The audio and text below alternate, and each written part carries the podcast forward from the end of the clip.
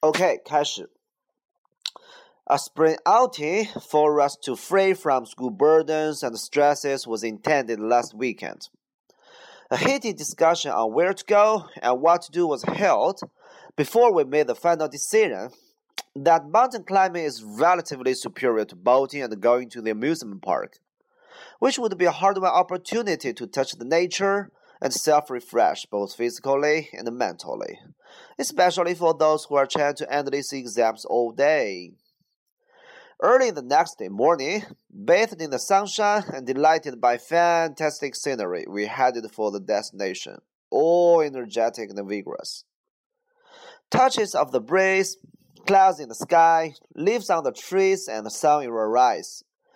Everything seemed to be making a great effort to greet us. So, it didn't take long before we reached the top. The brown hills, as we know, could be much relieved by patches of green, and this is why tree planting has always been encouraged by governments. To our big surprise, however, the top we found was ruined by too much white rubbish, litter everywhere, peels, used bottles, etc. Without any hesitation, we hurried to pick litter up, sort it, and put it into different bins, for some of it could be recycled, while some could not. Soon the top came back to its original look. Worn out as we were, we still felt content because we did a good deed, both for Mother Nature and mankind.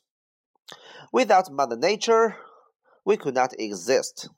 Similarly, without human beings, nature could not be this charming.